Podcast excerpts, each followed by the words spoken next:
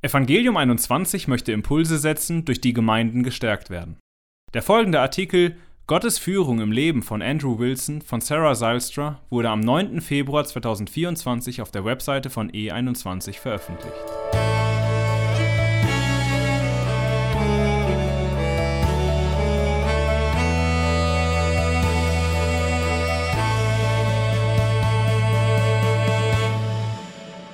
Vor zehn Jahren sank der Autor, Redner und Pastor Andrew Wilson auf dem Boden zusammen und brach in Tränen aus. Ihm war gerade klar geworden, dass seine zweijährige Tochter Anna das gleiche Verhalten an den Tag legte wie sein Sohn Sieg, als er in ihrem Alter war. Sie brummte, fuchtelte mit den Händen und vermied Blickkontakt. In diesem Moment realisierte er, dass Anna eine schwere und regressive Form von Autismus hatte. Innerhalb eines Jahres verloren beide Kinder die Fähigkeit zu singen oder zu sprechen. Den Wilsons wurde gesagt, dass keines ihrer Kinder ein normales Leben führen würde, sondern beide eine besondere Schulbildung, ständige Betreuung und lebenslange Pflege benötigten. Die Erkenntnis war erschütternd. Andrew wusste nicht, was er tun sollte. Also ging er weiter zur Arbeit, was für ihn bedeutete, zu predigen, auf Vortragsreisen zu gehen, für seine Bücher zu werben und an seiner Promotion am King's College London zu arbeiten. Währenddessen ging zu Hause alles den Bach runter. Andrew unterrichtete gerade in Belfast, als Anna zwei schwere Anfälle erlitt. Seine Frau Rachel, die mit den beiden autistischen Kleinkindern zu Hause war, konnte nicht mehr. Wir müssen aufhören, sagte sie zu ihm, was eigentlich eine nette Umschreibung war für Du musst aufhören. Das tat er dann auch. Andrew sagte sämtliche Vortragstermine der darauffolgenden Monate ab. Er stand für abendliche Treffen und Termine nicht mehr zur Verfügung. Abgesehen von der Familie und seinen direkten beruflichen Verpflichtungen stellte er alles ein. Für einen begabten und ambitionierten 32-Jährigen fühlte es sich verlustreich und endgültig an, erinnert sich Rachel. Aber das war es nicht. In den vergangenen Jahren hat Andrew etwa zehn Bücher veröffentlicht. Er nahm eine neue Stelle als Pastor der King's Church in London an und begann wieder Vorträge zu halten. Das bedeutet aber nicht, dass er seine Familie vernachlässigt. Es heißt nur, dass seine Kinder etwas älter geworden sind und er und Rachel ungewöhnliche Entscheidungen getroffen haben, um sowohl ihrer Familie als auch der Kirche zu dienen. Nicht gewöhnlich zu sein stört Andrew nicht. Er ist sein ganzes Leben lang unberechenbar gewesen. Der Junge, der anglikanisch getauft wurde, verbrachte seine Vorschuljahre in einer charismatischen Wohngemeinschaft, bevor er zum Anglikanismus zurückkehrte und dann ein reformierter Charismatiker wurde. Der Schuljunge, der in staatlichen Schulen nicht zurechtkam, blühte in einem gehobenen Internat in allen Bereichen auf Sport, Theater, Debatten und akademische Fächer. Der Prediger mit drei Abschlüssen in Theologie hatte gerade ein Buch außerhalb seiner Fachdisziplin über das Jahr 1776 geschrieben, das der Historiker Mark Noll als großen Triumph bezeichnet, sowohl was die kreative historische Analyse als auch die überzeugende christliche Interpretation betrifft. Die Messschnüre sind mir in einer lieblichen Gegend gefallen, sagt Andrew, vergleiche Psalm 16,6, der zwei Klassen übersprungen, aber Kinder in Sonderschulen hat, der in Eastbourne lebt, aber in London arbeitet, der Pastor einer Kirche ist, seine Familie dort aber nur selten sieht. Gott ist so gut. Nicht ganz Mainstream. Andrew wurde in London geboren. Seine Eltern waren durch Dick Lucas in der Kirche St. Helens Bishopsgate zum Glauben gekommen und hatten ihn dort taufen lassen. Schon bald darauf schwenkten sie an das andere Ende des Spektrums, so Andrew. Sie schlossen sich einer charismatischen Gemeinschaft an und verbrachten Andrews Vorschulzeit mit anderen Gleichgesinnten, mit denen sie auf einem großen Landgut ihren Besitz teilten. Als Andrew sechs Jahre alt war, schwenkten seine Eltern zurück in den Mainstream. Sie verließen die Kommune, schlossen sich einer anglikanischen Kirche an und meldeten Andrew in einer staatlichen Schule an. Dies bedeutete jedoch nicht, dass Andrew wie ein gewöhnliches Kind war. Er war so intelligent, dass er in der Schule zwei Klassenstufen höher versetzt wurde. Bis zum Alter von elf Jahren war ich ein etwas seltsames, zurückgezogenes Kind, sagt er. Mit 13 Jahren schickten ihn seine Eltern dann auf ein Internat in Eastbourne. Eastbourne liegt etwa 89 Kilometer südlich von London an den Ufern des Ärmelkanals. Die kleine Stadt mit rund 100.000 Einwohnern ist hauptsächlich auf den Tourismus ausgerichtet. An einem klaren Tag hat man das Gefühl, man könne von dort aus Frankreich sehen, wenn man die Augen zusammenkneift. Die Kreidefelsen Seven Sisters südlich der Stadt sind sogar noch schöner als die Kreidefelsen von Dover. Es war wie Harry Potter, nur ohne die Magie, so Andrew. Ich liebte es total. Er durfte alles mitmachen. Theater, Militärübungen und Debatten, Rugby, Cricket, Hockey, Fußball, Musik und Schwimmen. Später schrieb er sich mit Hilfe eines Stipendiums am renommierten Christ College der Universität Cambridge ein. Auch hier liebte er den Sport, die Schauspielerei und das Debattieren. Sein geistliches Leben nahm hingegen Stück für Stück ab. Meine Freunde hielten mich für einen Christen, weil ich wie einer sprach, sagt er. Währenddessen betrank er sich regelmäßig im Rugbyverein, ging in den Ferien mit seiner Familie brav in die Kirche und kehrte danach wieder zum Rugbyverein zurück. Mit dieser kognitiven Dissonanz lebte ich gut zwei Jahre lang, sagt er. Schließlich konfrontierten ihn seine gläubigen Freunde damit und er begann, Ordnung in sein Leben zu bringen. Er schloss sich wieder der Kirche an, änderte seine Gewohnheiten und wechselte sein Studium von Geschichte zu Theologie. Auch begann er, Bücher von N.T. Wright und John Piper zu lesen. Aber ich glaube nicht, dass ich wirklich Buße getan habe bis zum Jahr nach meinem Studium, sagt er. Ein entscheidendes Jahr. Andrew schwankte zwischen einem Praktikum beim Parlament und einem Job als Unternehmensberater bei OC&C Strategy Consultants, als sein früherer Geschichtslehrer Andy Johnston ihn bat, in seiner Kirche in Eastbourne zu arbeiten. Das Angebot war weder lukrativ noch prestigeträchtig. Anstatt berühmte Politiker zu treffen, würde Andrew mit unprivilegierten Kindern abhängen. Anstatt Daten zu analysieren, würde er Strandausflüge und Filmabende für Mittelstufenschüler planen. Anstatt das Zentrum von Handel und Kultur zu erkunden, würde er Zeit mit einkommensschwachen Familien in einer Küstenstadt verbringen. Ich fuhr hin und besuchte die Kirche, und es war beeindruckend, sagt Andrew. Dort wurden Menschen gerettet. Sie taten unheimlich viele Dinge in der Gemeinde. Es war eine große Kirche in einem großen Gebäude und es war viel los. Er nahm das Angebot an. Die King's Church steckte Andrew in einen theologischen Ausbildungskurs und beauftragte ihn mit der Jugendarbeit. Zunächst schien das ein Fehler zu sein. Ich dachte, die Kinder würden ihn bei lebendigem Leib verschlingen, erinnert sich Rachel. Sie war fast ihr ganzes Leben lang in der King's Church gewesen und half bei der Betreuung von kirchenfernen Kindern. Sie konnte sich nicht vorstellen, dass Andrew mit seinem vornehmen englischen Akzent und seinem frisch erworbenen Cambridge-Diplom mit irgendeinem von ihnen eine Beziehung aufbauen könnte.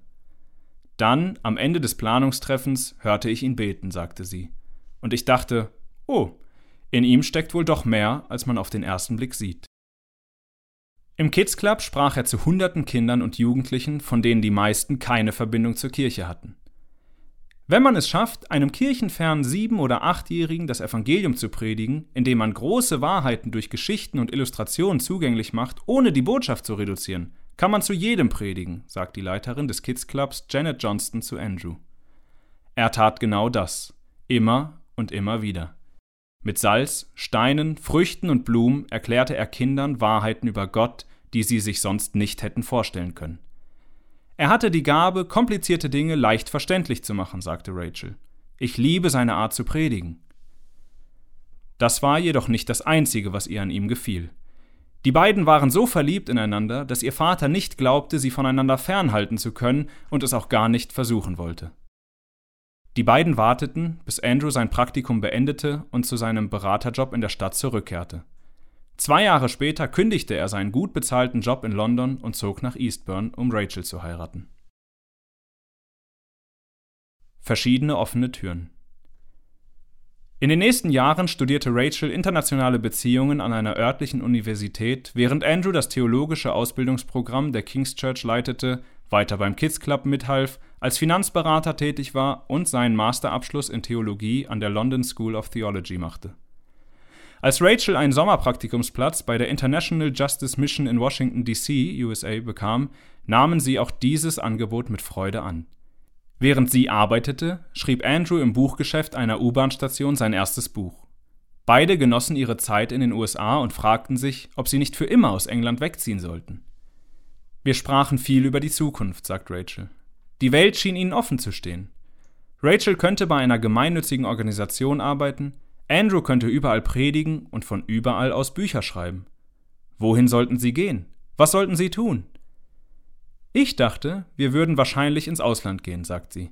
aber wir spürten, wie Gott deutlich zu uns sprach, dass wir bleiben und nicht wegziehen sollten.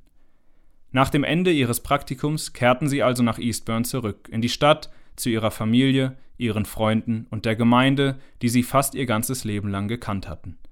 Es schien keine aufregende Entscheidung zu sein, aber sie hätten keine bessere treffen können.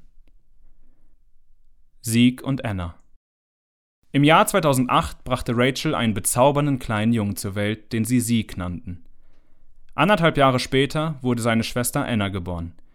Die Babys waren zunächst eine reine Freude, später machten ihre Eltern sich jedoch auch große Sorgen um die beiden. Mit 18 Monaten erreichte Sieg noch nicht die altersgerechten Entwicklungsschritte, sich aufzurichten, die ersten Schritte zu machen oder zu sprechen. Wir wurden an Spezialisten verwiesen, aber wir waren nicht übermäßig besorgt, erinnert sich Rachel. Schließlich laufen oder sprechen viele Kinder nicht nach Plan. Doch dann begann Sieg, einige der Fähigkeiten, die er bereits erworben hatte, wieder zu verlieren. Sprachlich entwickelte er sich zurück und nahm keinen Augenkontakt mehr auf. Als er zweieinhalb Jahre alt war, diagnostizierten die Ärzte bei ihm Autismus und eine Entwicklungsverzögerung. Zur gleichen Zeit wurde bei Anna Epilepsie diagnostiziert, sagt Rachel. 18 Monate später stellten die Ärzte auch bei ihr regressiven Autismus fest. Der einzige Unterschied war, dass ihr Zustand noch schlimmer war. Annas Situation war viel tragischer, sagt Andrew. Bei Sieg war es fast eine Erleichterung, eine Diagnose zu bekommen, denn er saß Sonntagmorgens hinten in der Kirche und war rückblickend wohl verzweifelt, weil er mit der Reizüberflutung nicht zurechtkam. Zu dem Zeitpunkt konnte wohl niemand es verstehen, aber im Nachhinein wurde klar, dass er mit den Menschen und dem Lärm nicht zurechtkam. Anna hingegen schien völlig unauffällig zu sein. Sie lief herum und sagte Kinderreime auf, berichtet er. Dann kam der tiefe Fall. Aus einer sehr ausdrucksstarken, lächelnden, glücklichen, normalen Zweijährigen wurde ein Kind, das nicht mehr sprechen konnte. Sogar ihre Bewegungen wurden instabil. Ihre Mutter bemerkte die Symptome zuerst. Rachel war mir weit voraus, wenn es darum ging, ein Problem mit den Kindern zu erkennen, die Tragweite zu verstehen und sich darauf einzustellen, sagt Andrew. Mir war nicht klar, dass dies unser Leben so sehr verändern würde, dass wir unser Leben in vielen Dingen deutlich zurückfahren mussten. Sie war ein Jahr lang vor Ort, während ich häufig unterwegs war, was zu Konflikten führte, von denen ich nicht einmal wusste. Zu diesem Zeitpunkt war Andrew bereits ältester der King's Church. Er hatte einige weitere Bücher geschrieben, leitete zwei Ausbildungskurse und hatte ein Doktorat in Theologie am King's College London begonnen. Andrew war in Belfast, als Anna zwei schwere Anfälle hatte, erzählt Rachel. Ich war am Rande des Zusammenbruchs. Ich dachte, ich schaffe das alles nicht. Als er nach Hause kam, sagte ich ihm, dass die Dinge aus dem Ruder liefen. Wir müssen aufhören, jetzt. Das taten sie dann auch. Sie fuhren an den Wochenenden nicht mehr weg, hatten keine Abende zu zweit mehr außer Haus und verließen ihr Zuhause nach dem Abendessen nicht mehr. Sie fuhren nicht mehr in den Urlaub oder mit dem Zug in die Stadt. Sie baten jemanden, bei ihnen einzuziehen, um ihnen zu helfen. Sie bekamen nie genug Schlaf. Rachel weinte fast täglich. Zwei bis drei Jahre lang fühlten wir uns ratlos, verwirrt und hilflos, so Andrew. Sie hatten aber nie das Gefühl, von Gott oder seinem Volk verlassen zu sein. Leiden und Dienst Wir sind von so vielen Menschen so gut versorgt worden, sagt Andrew. Die Gemeinde liebte uns und sorgte dafür, dass es uns gut ging. Die Gemeindeleiter kamen ihm entgegen, so dass er mehr zu Hause sein konnte. Die Geschwister in der Gemeinde beteten und brachten Mahlzeiten. Ein Ehepaar mit einem älteren Sohn mit Down-Syndrom wurde zu ihren Mentoren. Andrew begann, über seine Kapazitäten nachzudenken. Ein Junge, der allein im Internat ist, ist nur für sich selbst verantwortlich, aber ein Vater ist nur so leistungsfähig, wie seine Familie es zulässt. Dasselbe gilt auch für die Kirche, dachte Andrew. Wenn ein Kind zum Beispiel jeden Tag um 4 Uhr morgens aufwacht, schränkt es die Leistungsfähigkeit aller im Haushalt ein. Wenn dasselbe Kind hingegen die Herzen einer Gruppe von Gläubigen erweicht, vergrößert es die Kapazitäten der gesamten Kirche. Das war nicht alles, was Sieg und Anna ihren Vater über den Dienst lehrten.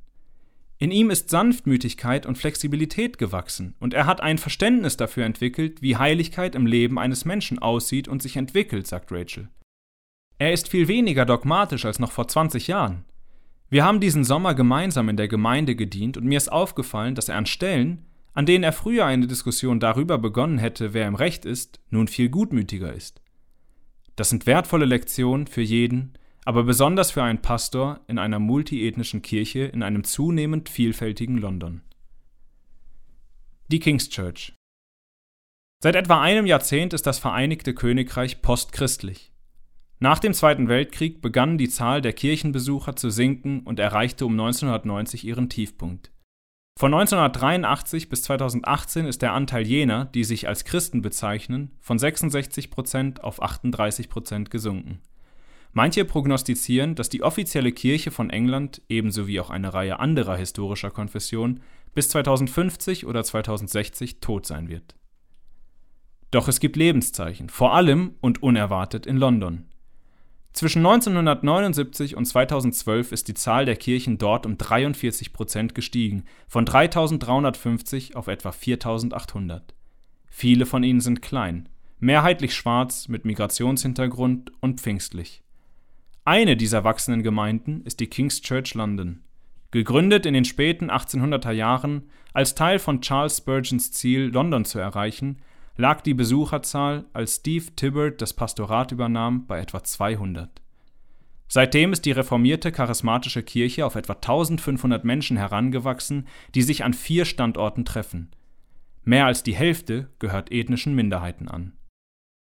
Vor sieben Jahren nahm Andrew dort eine Stelle als Pastor und Prediger an. Die Lernkurve war steil. Eastburn ist ein sehr weißer, mittelständischer und politisch konservativer Ort, sagt er.